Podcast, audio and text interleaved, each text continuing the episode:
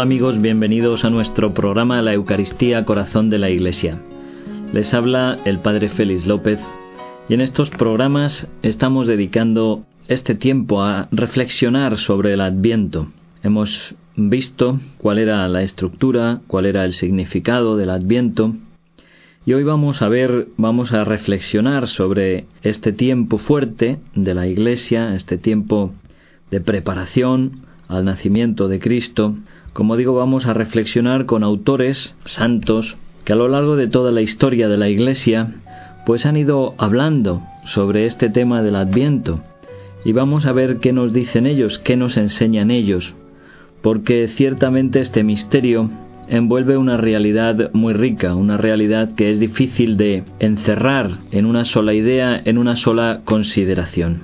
Por eso cada uno de ellos irá tocando o marcando distintos aspectos o subrayando un aspecto por encima de otros, pero en su conjunto pueden ayudarnos a vivir y a descubrir nuevas facetas de este tiempo en el que estamos ahora metidos como preparación al nacimiento de Cristo. En primer lugar vamos a ver de las catequesis de Jerusalén, unas catequesis anónimas escritas en el siglo II, y ya allí pues nos hablan de las dos venidas de Cristo. Habla y subraya la realidad de la segunda venida de Cristo como parte sustancial de la fe. Dice así alguno de los textos.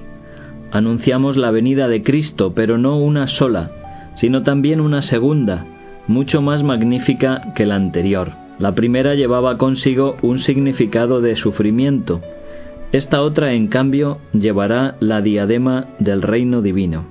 Porque muchas cosas son dobles en nuestro Señor Jesucristo. Doble es su nacimiento, uno desde Dios, desde toda la eternidad, otro de la Virgen, en la plenitud de los tiempos. Es doble también su descenso, el primero silencioso, como la lluvia sobre el vellón, el otro manifiesto todavía futuro. En la primera venida fue envuelto con fajas en el pesebre, en la segunda se revestirá de luz como vestidura. En la primera soportó la cruz sin miedo a la ignominia, en la otra vendrá glorificado y escoltado por un ejército de ángeles. Como vemos en este texto, en estas catequesis de Jerusalén, se nos resalta esta realidad de la doble venida. Cristo, que vino una vez en la debilidad de la carne, volverá un día como Señor de vivos y muertos, como juez. Y aquí estas catequesis hablan también del texto del profeta Malaquías, donde hablando de esa segunda venida dice, ¿quién podrá resistir el día de su venida? ¿Quién quedará en pie cuando aparezca? Será un fuego de fundidor, una lejía de lavandero. Se sentará como un fundidor que refina la plata. Pues otro autor, continuando con este recorrido que estamos haciendo de la historia, otro autor, como digo, es San Cipriano, Cipriano de Cartago, obispo y mártir. San Cipriano, en una de sus homilías, hablando sobre la paciencia, nos exhorta precisamente a perseverar. La perseverancia, recordando las palabras de Jesús, el que persevere hasta el final se salvará porque dice no basta comenzar, no basta emprender el buen camino, es necesario perseverar en ese buen camino. Dice así San Cipriano, pues no vamos en pos de una gloria presente, buscamos la futura, conforme a la advertencia del apóstol Pablo cuando dice, en esperanza fuimos salvados, y una esperanza que se ve ya no es esperanza. ¿Cómo seguirá esperando uno aquello que se ve? Cuando esperamos lo que no vemos, aguardamos con perseverancia. Así pues, la esperanza y la paciencia nos son necesarias para completar en nosotros lo que hemos comenzado a ser y para conseguir por concesión de Dios lo que creemos y esperamos. Muy importante el tema de la perseverancia y la paciencia. Y termina San Cipriano diciendo, estas palabras exhortan a que nadie por impaciencia decaiga en el bien obrar, o solicitado y vencido por la tentación, renuncie en medio de su brillante carrera, echando así a perder el fruto de lo ganado, por dejar sin terminar lo que empezó. Dejar sin terminar lo que empezó. He ahí el fracaso de muchos. No basta comenzar el camino. Decía San José María Escriba de Balaguer, comenzar es de muchos, perseverar es de santos. Y muchas veces en nuestra vida puede sucedernos lo que le sucedió a las vírgenes de la parábola del Evangelio. Cansadas de esperar la venida del esposo, se echaron a dormir y se quedaron sin aceite. Pues también nosotros en nuestra vida experimentamos a veces el cansancio, el cansancio de la espera, el cansancio de hacer el bien, el cansancio de la lucha contra nosotros mismos, la lucha a veces contra este mundo que trata de seducirnos con tantas cosas para alejarnos de Dios. Y en esa lucha, como digo, es necesaria la perseverancia, una perseverancia que tiene que estar movida por el amor. En tercer lugar, vamos a, ver un, texto donde San Gregorio Nacianceno, obispo de Capadocia del siglo IV, nos habla y nos subraya del admirable intercambio ¿Qué es lo que sucede en la Navidad? Un admirable intercambio. Dios toma nuestra naturaleza, Dios se hace hombre para que nosotros podamos llegar, participar en la naturaleza divina. Dice así algunas de las palabras de San Gregorio, por amor del hombre, Dios se hace hombre. Por amor a mi alma, se une a un alma intelectual para purificar a aquellos a quienes se ha hecho semejante asumiendo todo lo humano, excepto el pecado, y siendo Dios, nació con la naturaleza humana que había asumido, unió en su persona dos cosas entre sí contrarias, a saber, la carne y el espíritu, de las cuales una confirió la divinidad, la otra la recibió.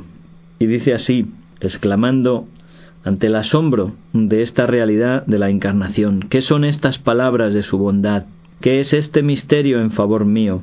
Yo recibí la imagen divina, mas no supe conservarla. Ahora Él asume mi condición humana para salvar aquella imagen y dar la inmortalidad a esta condición mía. Establece con nosotros un segundo consorcio mucho más admirable que el primero.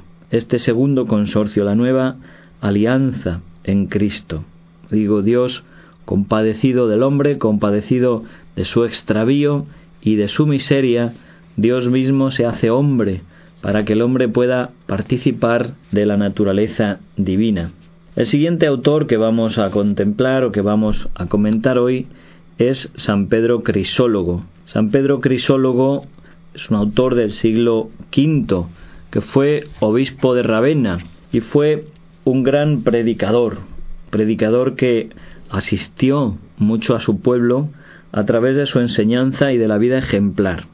Este autor, en uno de sus sermones, nos habla sobre todo de el amor como deseo y cómo Dios se preocupa viendo que las relaciones de los hombres para con él eran relaciones de temor, Dios trata de infundir el amor en el corazón de los hombres, para que los hombres le busquen movidos por ese amor, para que los hombres comprendan el amor de Dios y se sientan persuadidos a través de ese amor a buscarle a Él.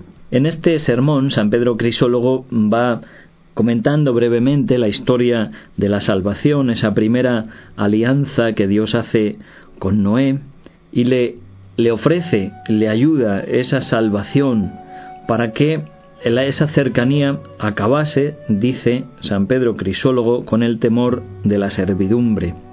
Lo mismo sucedió con Abraham, le llama, engrandece su nombre, lo hace padre de la fe, lo acompaña en el camino, le otorga riquezas, le honró con triunfos.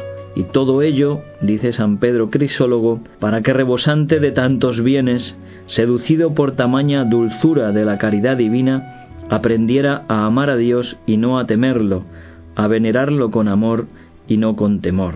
Pero así, dice San Pedro Crisólogo, que la llama del amor divino prendió en los corazones humanos y toda la ebriedad del amor de Dios se derramó sobre los humanos sentidos, satisfecho el espíritu por todo lo que hemos recordado, los hombres comenzaron a querer contemplar a Dios con sus ojos carnales tiene aquí unos textos y unas palabras preciosas. Dice, el amor es capaz de matar al amante si no puede alcanzar lo deseado.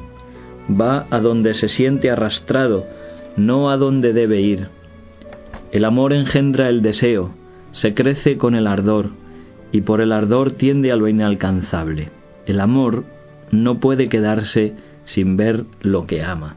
Pues ojalá que también en este adviento este amor vaya surgiendo dentro de nosotros, que al contemplar el amor que Dios nos ha tenido, ese amor de Dios que se ha hecho carne en Jesucristo, nuestro corazón tampoco se pueda quedar sin aquel a quien ama.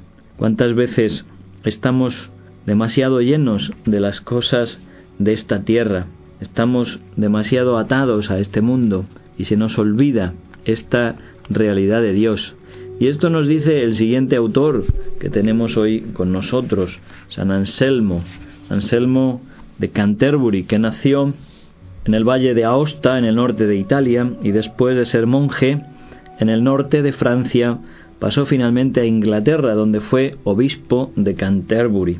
Y él nos habla y nos llama a esta necesidad de la interiorización. Dice así, Ea, hombrecillo, deja un momento tus ocupaciones habituales, entra un instante en ti mismo, lejos del tumulto de tus pensamientos. Arroja fuera de ti las preocupaciones agobiantes, aparta de ti tus inquietudes trabajosas. Dedícate algún rato a Dios y descansa siquiera un momento en su presencia. Entra en el aposento de tu alma, excluye todo excepto Dios y lo que pueda ayudarte para buscarle.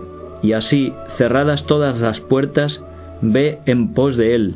Di, pues, alma mía, di a Dios, busco tu rostro, Señor, anhelo ver tu rostro. Es el amor que busca, pero para esta búsqueda es necesario también el reconocimiento de la necesidad de Dios, conocer su amor para buscarle.